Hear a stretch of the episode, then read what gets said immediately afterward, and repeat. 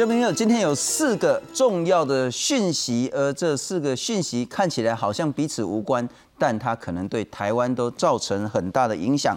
第一个是今天在立法院由国民党立法委员提案，有两个提案，一个呢是要求蔡英文政府呢应该要跟美国与中华民国去进行回复邦交的外交目标。国民党提案说呢，要台美复交，这是一个重要的。第二个，国民党还提了一个案，叫做呢，如果说两岸发生一些，特别是军事上的一些变动的话，要求蔡英文政府要积极说服美国，直接以军事的方式协助中华民国抵抗对岸的军事侵略。这是两个提案。当国民党提出这两个议案之后呢？民进党没有任何的反对意见，因此呢，今天在立法院无异议的通过这两个提案。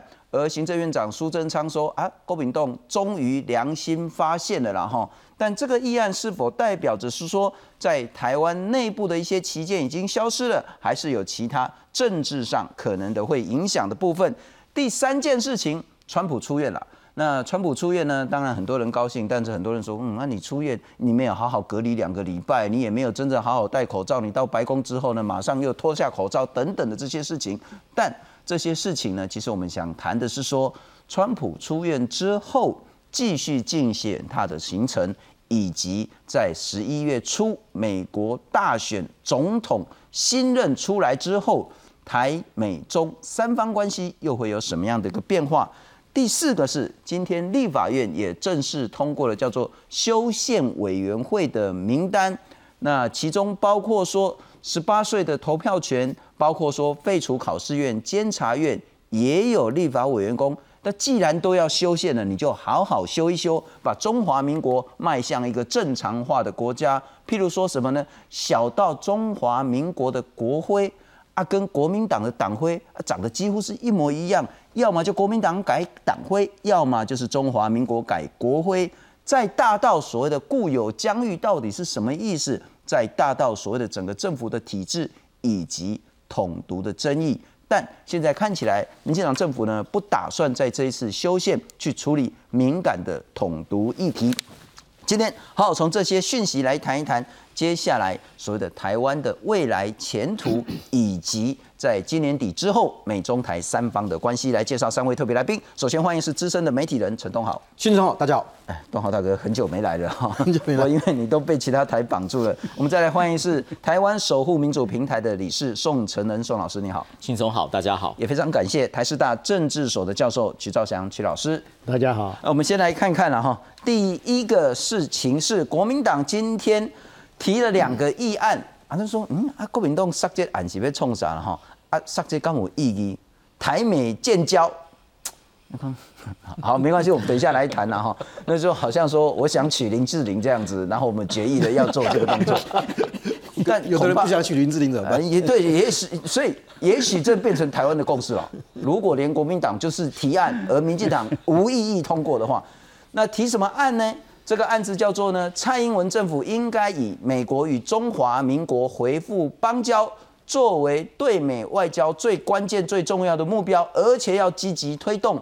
理由是什么呢？从一九七九年中华民国跟美国断交以来呢，提升台美关系都是朝野共同目标。而在现在美台关系突飞猛进的时候呢，外交部要积极的寻求全面的外交关系。不过先前我们也讨论过，吴钊燮外交部长说，我们这时候。并不打算寻求台美之间的全面的外交关系。那第二个议案是说，蔡英文政府呢要积极说服美国政府依照《台湾关系法》，一旦中共明显危及台湾人民的安全跟社会经济的时候呢，在中华民国政府请求下。希望美国以外交、经济，特别是这个然后直接军事等方式协助中华民国来抵抗中国大陆。理由是什么呢？第一个，为了恫吓台湾，大陆的外交部甚至都要宣称说根本没有海峡中线。然后呢，我们为了强化中华民国的国家安全呢，不要让台湾海峡因为任何一方采取任意的行为而改变。好，先请教一下东豪大哥。为什么提这个案？理由是什么？呃，理由其实不复杂哈，因为呃，国民党大概从今呃今年年初总统大选一路下来，大概他在这个呃对中跟对美的政治上，一直让人家觉得比较轻中。嗯哼。那在这段时间之后，他就嗯在立法院提出这个案子，第一个，呃，他可以修正一下那个请呃请中的印象，啊，但是呃这个问题，呃你我们其实还可以从呃对中跟对美两个部分去看，呃或者说对内或对外来去看。嗯，简单讲，你当你提出这个议题的时候，你一定会引起中国国台办的反的的反击，是因为呃这个很很自然，如果台美建交的话，就是涉及到一个问题，那台湾是呃中华民国是一个呃怎么样的国家？因为它它是它是邦交建立建立邦交嘛，那就会涉及到它到底是一中一台还是两个中国的问题。嗯哼，那你是直接面对到中国中华中华人民共共和国所主张的一个中国原则。它它会互动的哈，好，那但是我们这个这个还是讲讲讲道理的部分，对内的部分其实是是是选举，它必须要做一些策略上的调整，否则它它会在面临到中国的这个崛起过程当中，它会永远摘不掉他头上的红帽子。那今年的海峡论坛这件事情，其实让呃国民党元气大伤。是好，所以就是说王金平是去求和的这样。是那呃当初提这个案子的时候，呃他其实有一点要。吃民进党的豆腐，因为民进党是执政党，所以你说台美此时此刻有办法建交吗？当然不可能。是，就本来是要看你做不到嘛，那你会被挡？那民进党当然不会挡，一定放。也就是说，呃，台美建交这件事情来讲，我我们有共识，可是这个共识怎么去做到？那那个就是另外一件事情。好，那呃，国民党推这个时候本来是要吃一点豆腐，然后同时同时要把他的那个请中问题做一个表态，嗯哼，做个修正回来。那所以你就会看到这个结果。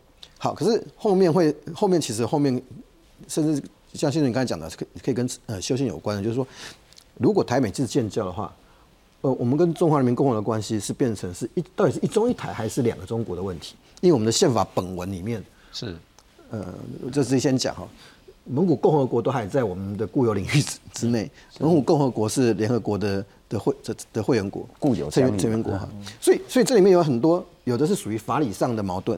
但有的是实物上，是啊，现实现实呃世界上你要怎么去做？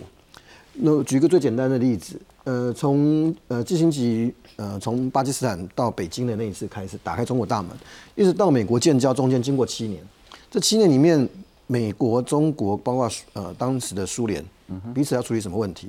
因为呃基辛吉打开中国大门，美苏联当然知道说你你就是要联中制恶。事实上，在苏联的的的情报里面，他们早就知道中呃尼克森政府有可能做这件事情。嗯哼，这中间要避免很多误解。就说美回回到那个时候进行几件事情，就说美国采取联中制俄的时候，俄国会不会紧张？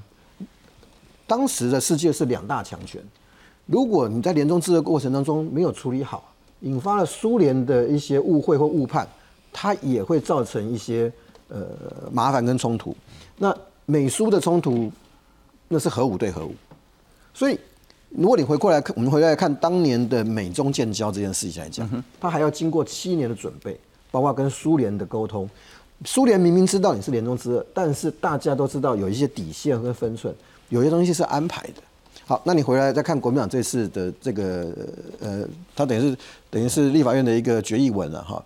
那基本上他的他他就是一个敦促，所以呢，呃，对国民党来讲。对内的部分，就是说未来的选举里面，他可以用这个东西作为我呃这个拿掉红帽子的一个一个理由。好，好，可是事实事情永远不会那么简单。了解。那我接下来就要请教你四个问题了哈。你刚刚说这个是国民党想要吃吃民进党的豆腐，第一个有没有吃到？那因为苏贞昌讲说欢迎之至，而且你总算觉醒了，然后第二个是说啊这样子真的对国民党就有票了吗？所以红帽子就能拿掉了吗？第三个问题是说。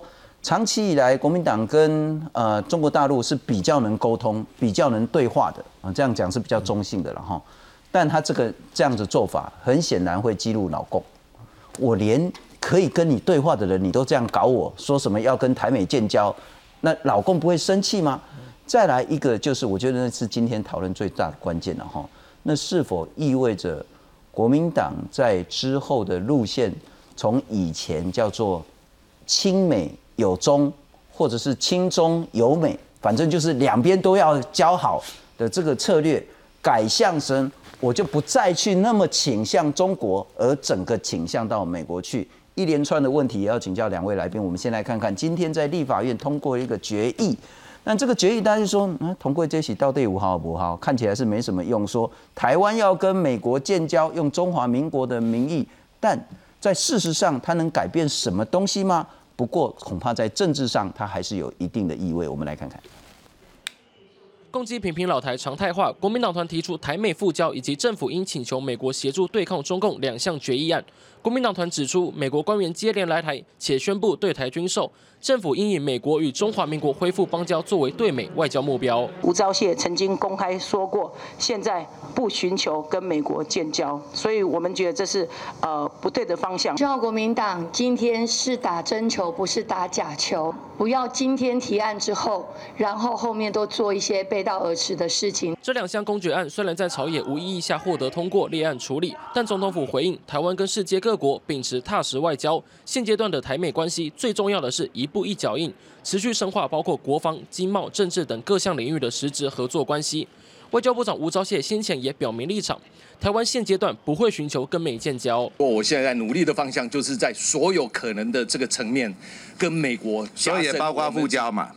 在所有的可能的有没有包括啦？国民党团在美国协防提案指出，政府应说服美国依照台湾关系法，一旦中国有危及台湾人民安全行动时，在我国政府请求下，以外交、经济与安全防卫等方式协助我国抵抗。又提到亚洲在保证倡议法第两百零九条款支持台美合作，台湾关系法中美三个联合公报及六项保证，美国都反对改变台海现状。不过，学者直言，美国对台任何一项法案没有明确指出美军会出兵协防台湾。中国大陆要以和平的方式处理台湾议题。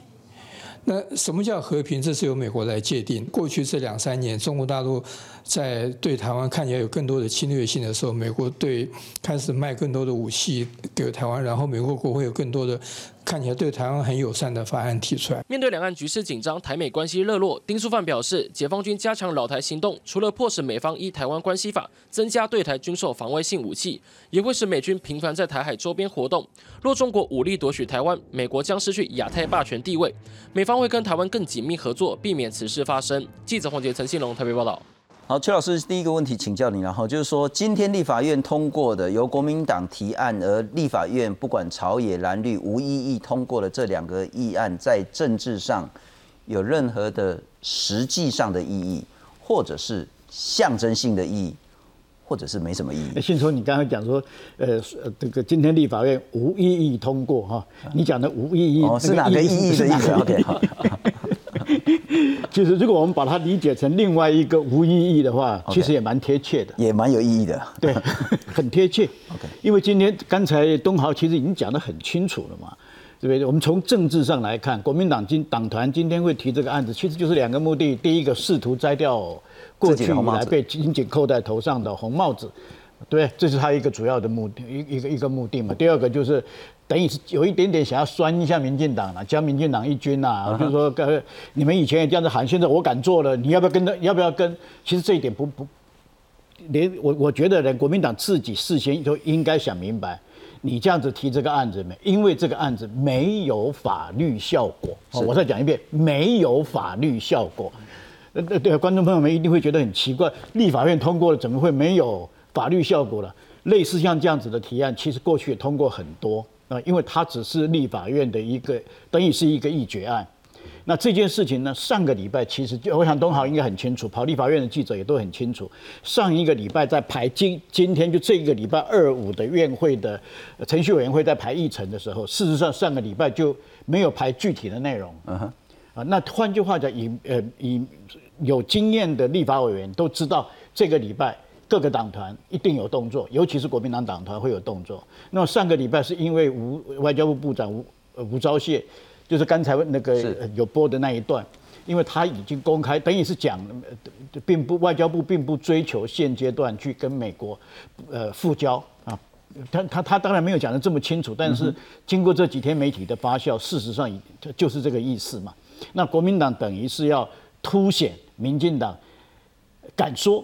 不敢做，或者说你敢说你做不到，所以国民党等于是这就就利利用这个时间把它丢出来。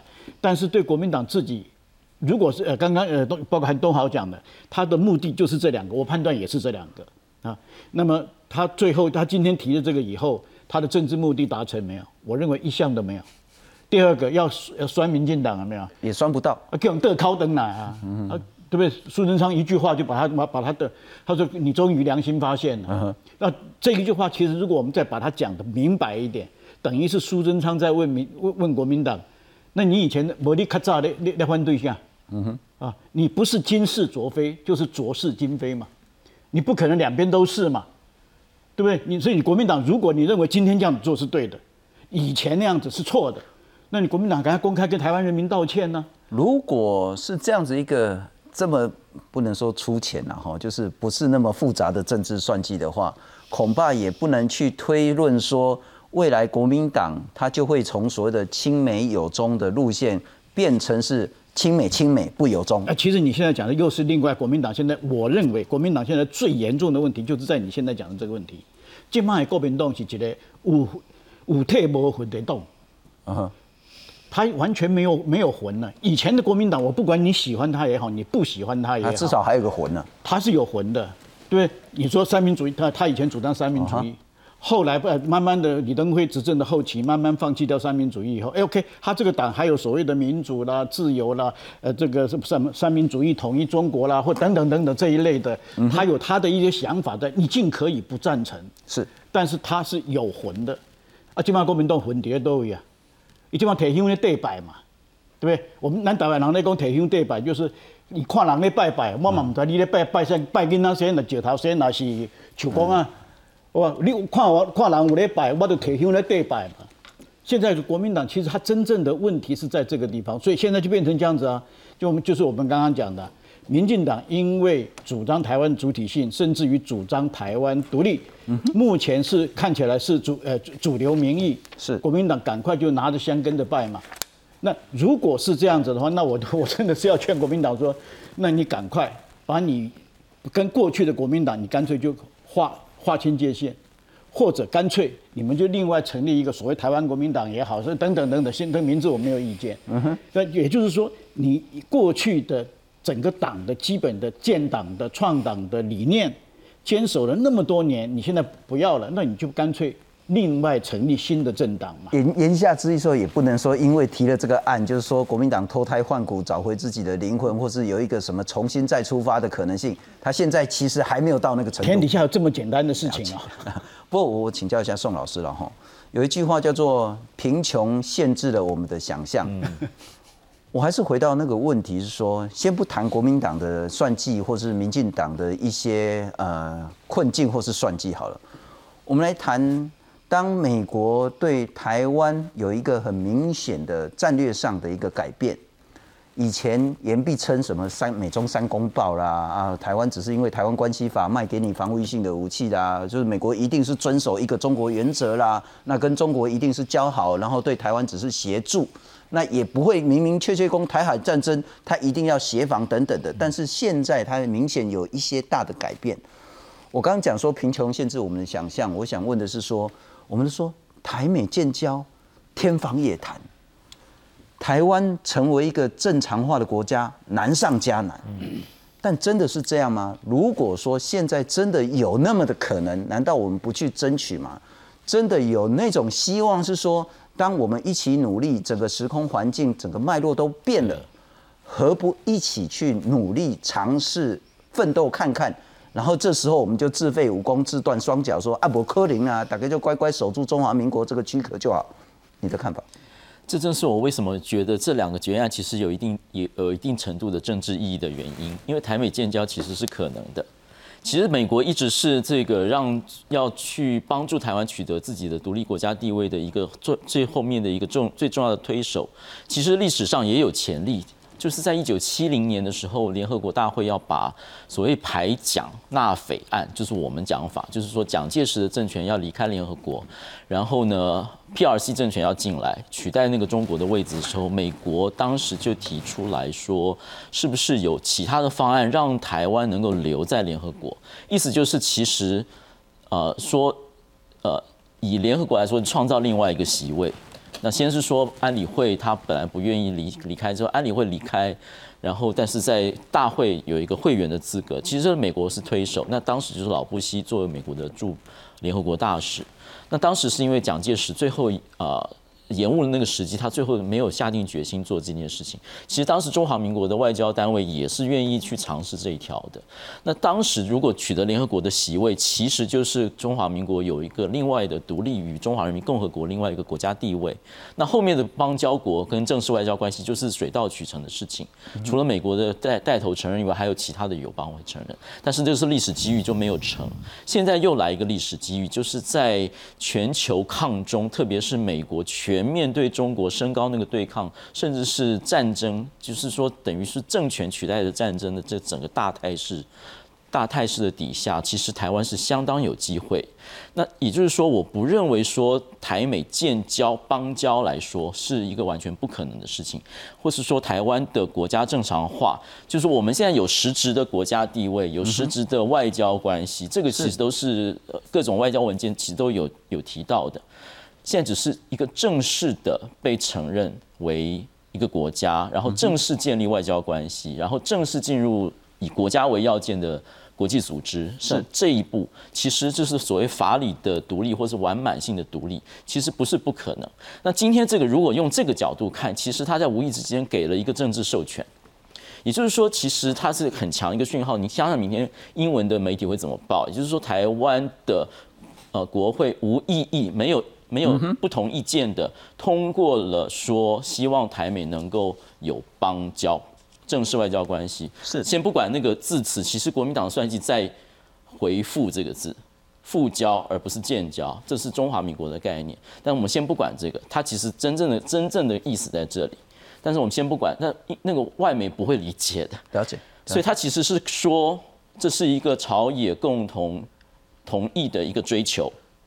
这是一个政治的 mandate，现在又被外交部拿来说，是你叫我们去努力的去推动、积极推动建交，然后我们其实一直在做实质合作，一直深化。他把它解释成那个样子，所以说这是说建交的前奏，变成说他得到一个很大的 mandate，我可以继续跟美国深化关系，深化各种合作关系。国民党你同意，你国会正式通过决议文。公决案要我要我这样做，我可以这样做，我大可这样做。第二个是后面这个呃协防案其实是更清楚，因为它有两个动词，它叫民进党政府去，它叫政府中华民国政府去说服美国，并且在有威胁的时候去请求美国，嗯哼，用经济、外交还有直接军事的力量来协助台湾，所以他必须要做。这个是过去不清楚，是美国当然没有问题。美国只要有台湾有改变现状的情形，他一定会出手。九六年飞弹危机的时候，他就派两艘航母过台湾海峡。最近就是派不同的战机去征收去过台湾海峡，美军一直都在，这个不用，这是他主动。但是。中华民国政府有没有这个主动权去请求美国介入，请求美国协防台湾？而今天立法院就赋予的，已经给了一个授权了。执政者有一个，今天这个通过就是授权。当有这个情形，当危及台湾人民安全及设定制度，然后让依照那个台湾关系法的精神，要视为对于西太平洋安全之威胁，政府必须要邀请，在政府之请求之下。嗯哼，要请求美国以外交、经济及直接军事及其他方法来协助台湾，这是一个 mandate，这是授权说，当有这个情形，政府可以去做。而且已经授权你去做了，我觉得国民党应该请你去当顾问，因为 我我不认为他真的有想的这么深层。我想他没有，但是这个约文必须，我必须说这个公决案第二个这个授权协防案是写的很好，因为它很仔细。在事实上就会有这样子的一个很深层的影响。我要请教东豪兄，如果了哈，《纽约时报》啦、CNN 啦，或是其他的 BBC 啦，对这件事有兴趣，明天他可能会怎么报呢？台湾的国会无异议通过，希望台湾跟美国建交。对，他不会什么复交啦，哦，那个也也杀不了。不太懂那一九七九年的事情。如果这样子报，外国媒体这样报，那对美国他会得到什么讯息？这是一个很重要的概念。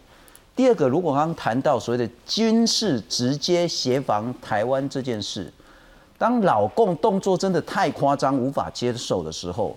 那么蔡英文总统就可以直接向美国说：“拜托你进来。”是进来的意思是什么？包括我们的机场，包括我们的防空，我们的领土，很可能就是台美军事的直接协助、直接合作了。对。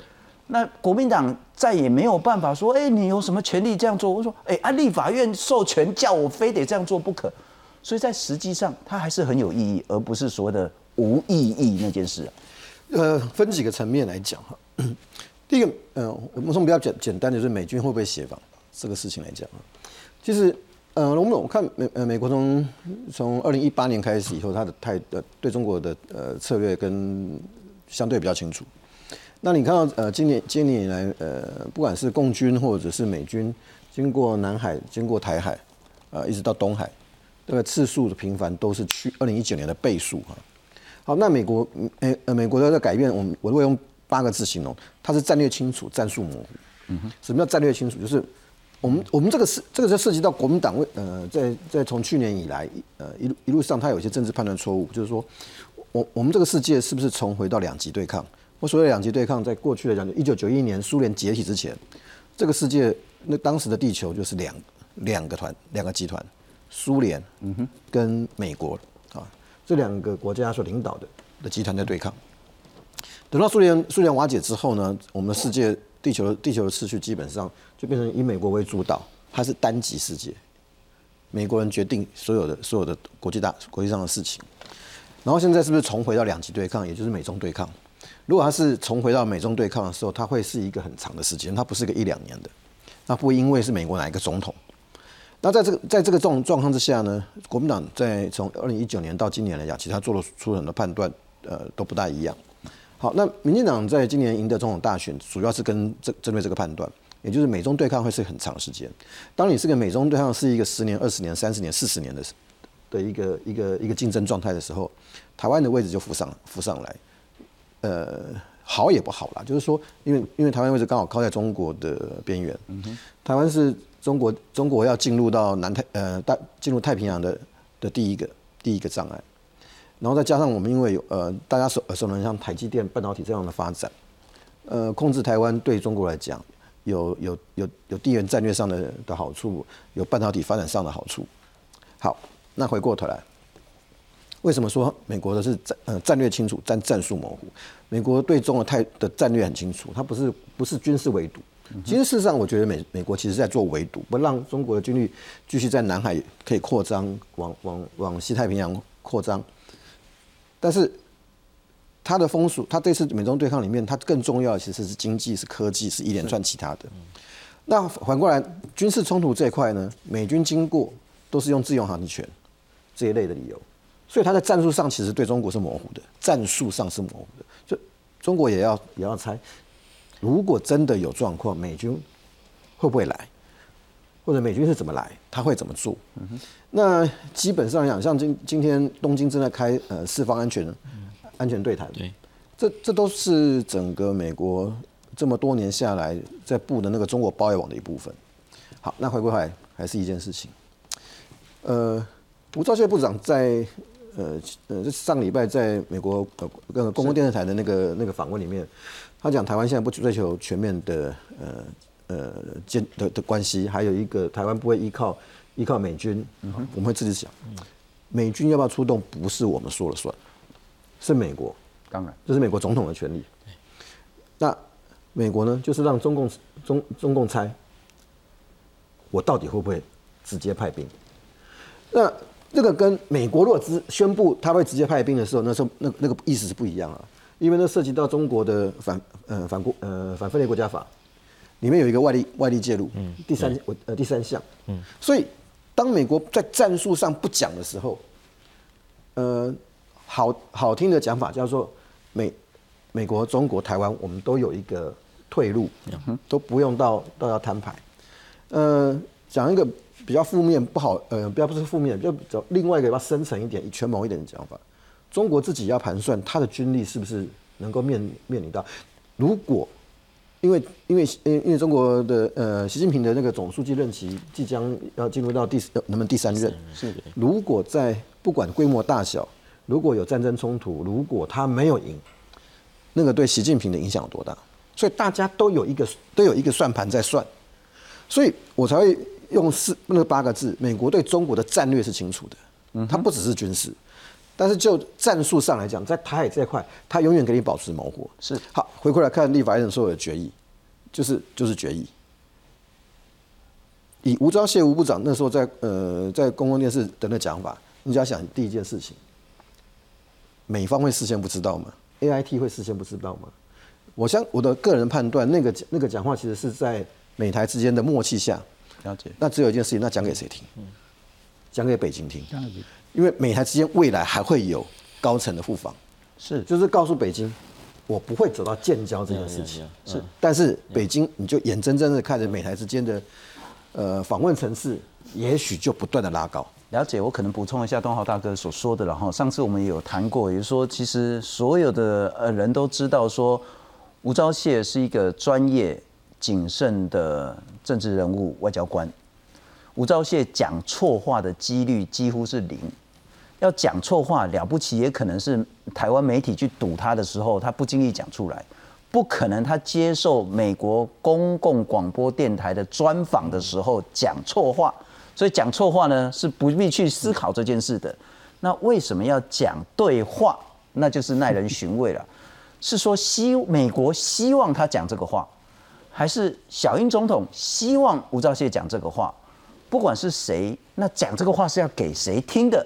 恐怕这才耐人寻味。吴钊燮在先前就是九月底的时候呢，他接受美国国家广播电台 NPR 的专访的时候说，台湾目前不会寻求跟美国建立全面外交关系，但台美有很大的空间可以进一步强化双边关系。那也谈到海峡中线非常非常重要，谈到台湾一定先保护自己，然后不可能说只会依赖那个美国，但台湾一定会所谓的自己。对自己的防卫做好任何的准备，那也谈到台湾的一些局势等等的这件事情，到底凸显出来说，现在表面上看起来台美关系好到不像话，美中关系坏到不像话，但事实上这很明显是在做某一种程度的刹车，某一种程度的降温。为什么？等一下要请教三位来宾，我们来听看看是。今天川普出院了，当然出院对于所谓的防疫的部分，大家还是有很多的意见。不过大家关心的是说，未来美中台三方关系会不会有什么变化？美国当地时间五号傍晚六点三十分，川普搭乘陆战队一号专用直升机，从马里兰州华特里的军事医疗中心返回白宫，戴着口罩走在白宫南草坪上，向现场媒体挥手，举起拳头，比出大拇指，刻意展现出活力。并在白宫第二层楼阳台上脱下口罩，向离开的专机敬礼致意。这段过程随即被重新制作成宣传短片，放上川普的推特。川普随后也在推特发布影片，强调出院的感觉比二十年前还好，呼吁民众不要让疫情主导生活，更认为自己可能已对新冠病毒免疫。We have the greatest country in the world. We're going back. We're going back to work. We're going to be out front. And now I'm better, and maybe I'm immune. I don't know. But don't let it dominate your lives. Get out there, be careful. 川普先前在医院附近搭车向民众致意，现在又在镜头前脱下口罩。进入白宫后，又被媒体拍摄到跟幕僚互动，完全没戴口罩，引发川普回到白宫后将成为病毒超级传播者的疑虑，让白宫的染疫风暴更扩大。白宫新闻秘书麦肯内尼五号宣布确诊。成为至少第十二名确诊的白宫幕僚成员。正在佛州迈阿密造势的民主党总统候选人拜登表示，川普确诊与他轻忽疫情的态度有绝对关系。As a recent poll said, 65% of Americans think the president bears some responsibility for contracting this virus. Do you agree? Look, anybody who contracts the virus by essentially saying masks don't matter, social distancing doesn't matter. I think is is is responsible. 但白宫的总统医疗团队五号指出，川普的健康状况已符合甚至超过所有医院的出院标准。虽然还没脱离险境，但绝对可以出院返家。六号将在白宫接受另一轮的瑞德西韦疗程。不过外界质疑，美国超过七百四十五万人确诊，二十一万人病过。川普确诊后依旧不敢轻忽疫情的太多，将进一步扰乱防疫工作。而白宫医疗团队至今。模糊川普的病情关键资讯，包括始终不愿意公布川普最后一次筛检为阴性的时间，以及川普肺部断层扫描的结果。距离美国大选只剩下不到三十天，川普势必将尽快恢复竞选造势。但以他目前还是确诊病患的身份，肯定将成为防疫一大破口，也将成为美国大选最后阶段最令人关注的焦点。记者金元庆整理报道。不，曲老师，也许我们今天可以轻松一点。我就讲那个很久很久以前我去那个旗津坐渡轮的一个小故事。啊，我坐的不是那种正常的渡轮，就是人家那种就是那种赚一点点钱那种自己业余的那种渡轮。啊，就不在讲。然后旁边有一台很大烧的船要过去。啊，那个船长讲，哎，大家要冲我，该拼好不？啊，边的人讲，冲我，冲我，该冲我，该拼，你惊啥？咱的船啊不比较细只。其实我们很小台那个船啊，啊，反正撞稳死的这样子。啊，那船长讲，我都不得笑过，你叫我冲我就冲。我这样讲的意思是什么？台湾现在很多人冲我，表该冲我，该表。比如说立法院今天提出的这个案子，但掌舵的是谁？掌舵的是蔡英文。那个节奏，那个方向。是必须掌舵的人去控制。好，那回到这件事情，吴钊燮谈的说，我们现在无意追求跟美国建立全面性的外交关系。当然我知道独派很多人在骂了，讲嗯啊机会加好，你给他放掉，你是在冲上。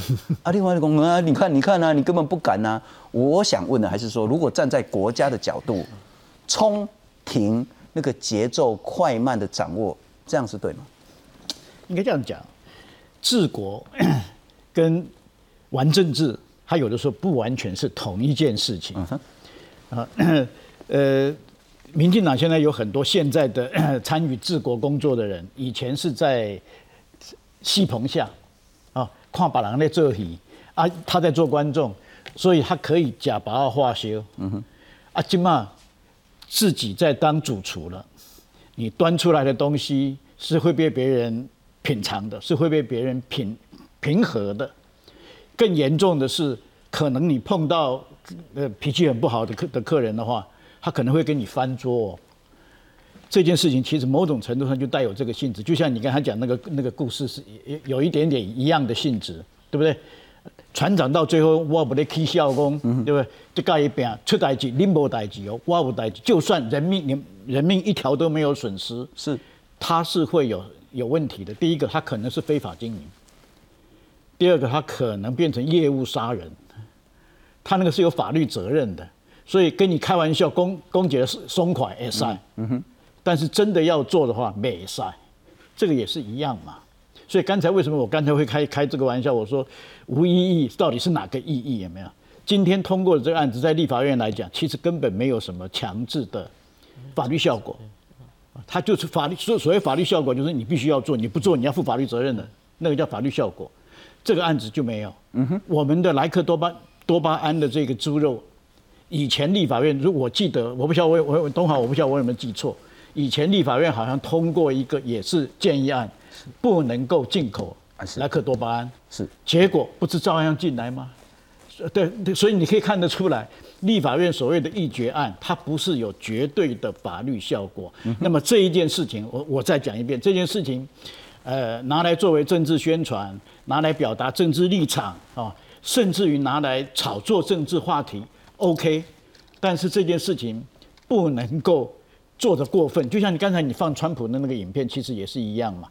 川普今天这样子做的一个目的，他其实就一件，他只有一个目的，就是我还在这里，Everything is under my control。嗯哼，而且他要塑造一个不怕病毒的英雄的形象。换句话，你看到没有？我刚才讲的这几样东西，全部都是为了他自己的选情，没有一样是为了美国国家利益。可是他就这样做，对，当然他有他的支持者，这我们这我们没话讲啊。但是多数的美国的老百姓，特别是美国的专家，是呼吁他不可以这样子做的。嗯哼。不过宋老师，我我觉得其实还是很重要，是说，呃，不管是政治上，或者是台湾的情感上。务实会远比务虚要重要太多太多。我之所以这样讲，是说，如果我们把台美能否建交这件事来去当成最挂最大的关键，来去尽所有的力气来努力的话，恐怕就是在务虚啊。对。但我们其实有很多很多务实的可能性。那第一个，等一下会请教您说如何解读吴钊燮外交部长所说的这一番言论。第二个，我们来看看，其实就光九月以来，短短一个月，台美关系，我们先前还有什么台湾旅行法，那个我们就都不谈了。然后，光九月以来呢，在台湾说，哎，美猪美牛可以进口之后呢，美国参议院的外交委员会主席，还有几个重量级的美国国会议员就说支持美国与台湾签署 FTA，某种程度跟台湾立法院今天通过一样，也是说嘴巴讲讲了哈，但。他们其实有可能是比较有大的一些推力跟助力的。美国国务院的次卿克拉克来台湾访问，这是很重要的一件事情。美国联邦众议员呃蒂芬尼他提出决议案，说要求美国跟台湾恢复正式的邦交。那美国驻联合国的大使呢说，美国正在推动台湾重返联合国。还有四十二个共和党，还有八个民主党的参议员。呃，联合致函美国贸易代表署说，强烈建议台美可以洽签 BTA 双边贸易协议。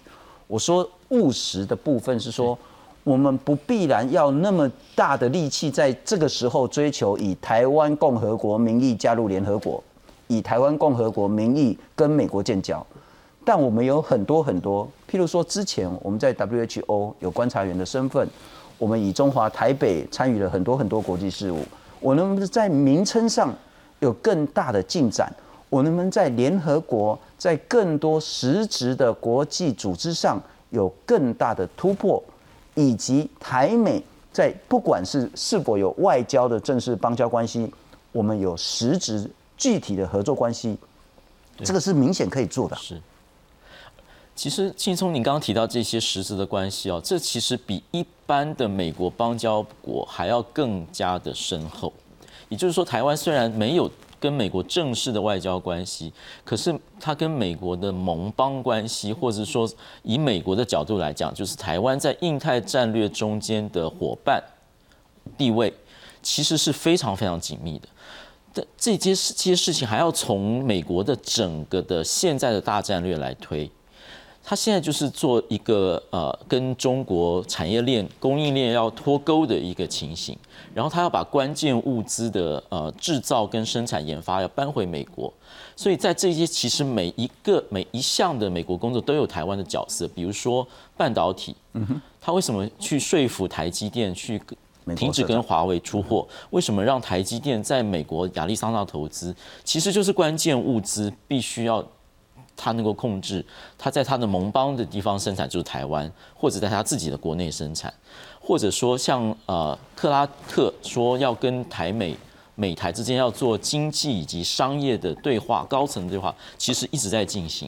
然后呢，在美国的众议院的中国工作小组的报告里头说，呃，关于。呃，FTA 的事情就是 BTA 的事情。当台湾去解决了特定的这个争议的问题之后，他们行政部门会跟台湾做一个很严肃的协商，要来就这个自由贸易协定或是双边贸易协定来深化双方的关系。所以这些事情一直都在做，的确是没有邦交，其实影响不大。那至于吴钊燮刚刚的说话，其实我我一直这样看，他的其实是相当非常小心的。呃呃，论述，他说现在不，也不主动，也就是说这个事情我们现在不会把它放在优先的地位，是。我们不会去挑战这个法理上的，呃，往这个呃中国认为红线的，或是法理上完整的国家这一条去迈进。但是其实他有两个没说的，第一个是说我们是能够的，我们现在不而已，我们我们不能够就不会做了，我们不做是因为我们能做，所以这个是不用讲，我们能。然后是谁讲意义也不同。如果民进党政府讲，我们不主动追求这个事情，没有人会骂他，除了台派某些人，他能够体会。但是今天国民党今天讲了，说要叫政府去积极推动跟美国建交或是复交，大家都说他要摘下红帽子，这完全不同。如果今天民进党讲同样的话，如果今天民进党提案，一定被骂死了，改变现状，然后要挑战中国的红线，置置台湾安全于不顾，什么身首异处的，不得了了。国民党没有人骂他，大家会体谅他。他说：“你需要在台湾做一个反对党啊，你需要跟年轻选民，你需要跟现在的价值去，你知道吗？完全谁讲完全不一样。所以现在吴钊燮当然不能这样讲，国民党这样讲，大家还称赞他这样子，完全不同。我我觉得还是很大的关键，就是要认清台湾现在尽管台美关系真的是很不错，但旁边我们的左边还有一只大老虎，虎视眈眈的了哈。那么无代志，一直去个狼去个狼啊，狼个会可有嘎的，要给衰了哈。可是还有一个东西，现在可能是又是民进党一个很大的挑战，修宪啊。今天立法院正式通过了所谓的修立法院的修宪委员会的名单。那我们来看看修宪到底要修什么？我们先看一下第三章跟第四章的手板了哈。当然现在比较没有什么争议的啊，其实这个就本来应该做十八岁就投票，哎，十八岁都已经成熟到不像话了，你还不让他投票，所以这个没什么公民权的这个门槛下修，这没什么争议。废除考监，我看在国民党内部还是有很大的争议，尽管国民党表面上说，哎，他们支持废除考监。但呢，另外还有所谓立法院行使阁魁同意权，那是不是我们要从在比较迈向内阁制的这一个方向再去走？这个可能也会有不同意见。那立法院可以去同意任命大法官、考试委员、监察院的门槛要下下上修，然后呢，总统要到立法院去做国情报告。那减少所谓的看守内阁以及宪法的人权清单，这个大概争议都不是那么大的关键，然后就是可能就是小打小闹这部分，但接下来这个可能是比较大的关键的哈。民进党政国会提出来说，哎，你要去修一个叫做，因为我们现在宪法征修讨论说国家统一前啊，为什么一定要统一？不统一不行吗？所以就是说改变成因应国家发展之需要，就是比较中性一点的字啊。那中华民国领土依其固有疆域，外蒙啊、南黑、内蒙啊、南黑然后不管老母鸡还秋海棠，都都是我们的这样子了哈。那很显然，这个跟所有人的常识都不符，所以要改成说中华民国领土范围为宪法效力所及之地区。那这不同意见就会来了，宪法效力所及之地区就只有台澎金马嘛？啊，是不是你就是要所谓的制宪啊？你要改国土啦？这都回北清啊，光这一条就一定很大很大的。那立委陈廷飞说，我们不会去碰改国旗，不会去碰改国歌、国徽，也不会所谓的统独议题。但接下来可能就是更大的挑战。时代力量说啊，不然你国徽国旗嘛修盖起来，看拢跟国民党一模一样了哈。啊，事实上不太一样。那个青天白日哈，党的青天白日比较大，国的青天白日比较小，但没有人分得出来了哈。啊，邱显志讲说，国民党要改。那国民党说：“我为什么要改？我百年政党 啊！”那就是说，然后国民党不改改呢？中华民国国徽来改这样子，所以要不要处理这种非常敏感，但是又是所谓的正常国家的重要象征的这个议题？我们来看看，今天立法院正式通过了修宪委员会的名单。立法院六号通过修宪委员会三十九人名单，民进党党团总共二十二人，其中两席礼让给激进党和无党籍立委。接下来将选出五名招委，修宪工程就正式启动。民进党团一定会有一个最终的党板，作为跟其他政党合作修宪的基础。不过，民进党政国会立委的提案备受关注，尤其是要将宪法前言的“为因应国家统一前之需要”更改为“为因应国家发展之需要”，以及第四条“中华民国领土依其固有疆域”更改为“中华民国领土范围为宪法效力所及地区”。民进党立委陈廷飞强调，此案没涉及统独，只是推动国家正常化。过去的统一。就只有在国统纲领里面才会出现，国统纲领已经是一个历史了。至于国民党团，则打算在修宪委员会中和民众党蓝白合作，并提出党版草案。退考间呢，国民党内有不同声音，哦，不过我们还是会继续的开放。目前朝野立委的提案总共十七件，以十八岁公民权的共识最高，但郑国会的提案触动敏感统独争议，这次修宪是否成功，恐怕还有变数。另外，有鉴于国徽和国民党党徽相似，时代力量党团提出国旗国徽法修正案，希望更换国徽以及取消悬挂国父遗像。悬挂国旗啊，即可标彰我国的主权。哦，所以悬挂国父遗像实在没有必要。尽管国民党团反对，但经由表决，时代力量的相关草案还是顺利完成一读。记者综合报道。不过，东浩兄，我请教，民进党的呃整个态度应该是很明显，不会在这次修宪碰到那么敏感，否则会旁生枝节。但另外一边说啊，你都要修宪了，大费周章，修宪何其难，结果你只修了一个十八岁啊，干脆不要修。呃，因为从上一次修宪把我们的呃国民大会冻结嘛，然后然后呃立法院变成席次减半跟单一国会。所以后面的修宪程序本来就很麻烦。是。那呃，其实，在它这这件事情，你还是要跟跟选举看的，就是说，因为你要让修宪能够过，你一定会要跟大选的时间要呃投票仪式是一致的。你你如果不是二零二二，就是二零二四。那这个时候，这个时候，呃，民进党一定会去重新考虑到二零一八年那时候很多公投案的那个经验。嗯哼。那你怎么办？所以。合理来讲，呃，蔡英文总统跟现在的民进党，嗯，会把能够通过的修宪案控制在最小范围，然后最没有争议。嗯哼。那第一个一定是十八岁，甚至你可以用这个十八岁公的那个投票权的这件事情来看，那个修宪程序到底有没有办法过得了？就是说，我们都认为说那个十八岁应该是最容易的。是。可是我我的判断，他不会那么一帆风顺啊，他不会因为因为在国民党里面也有人认为说。呃，越年轻的选票越不喜欢国民党，还有人反对，所以他是不是一定说呃这就是立法院的共识？呃，那可能还有一段时间。不，这个想法很荒谬，你知道吗？因为我们会老，他们会大。对，十八岁你现在不让他投，他到二十岁以后他就永远不投你了。可是问题是说，因为修宪这件事，因为你你让你你把那个投票权开放到十八岁的时候，他很涉及的就是政党会去计算他的他的他的选票在哪里。那这个。就不会不会是单纯的一个，就连十八岁这件事也不一定那么顺利会过了啊！一你一定一定有戏可以看。然后呃，考监两院更是也是一样。是国民党，因为说实在的，因为你一定要呃两，他有两个，他要三四分之三出席，四分之三同意。全部立委、立法委员要四分之三出席，这是硬性刚性规定。然后出席人是的四分之三。所以国民党或者民进党或者呃其他其他的在野党。彼此之间会是怎么去算计这件事情？所以目前我我如果没有看错的话，应该是提了十十七个案子出来。这十七个案子有一些是在表达各自的立场，嗯哼，哦，就是那个政治统独光谱里面的那个立场。呃，有一些是有一大部分会在这个就是表示完了就算了。呃，真正的能够真正的你要回去看的，可能还是十八岁跟考监两院。是，好，那我再请教一下宋老师了哈。我们还是回到那个希望能够务实，不要务虚。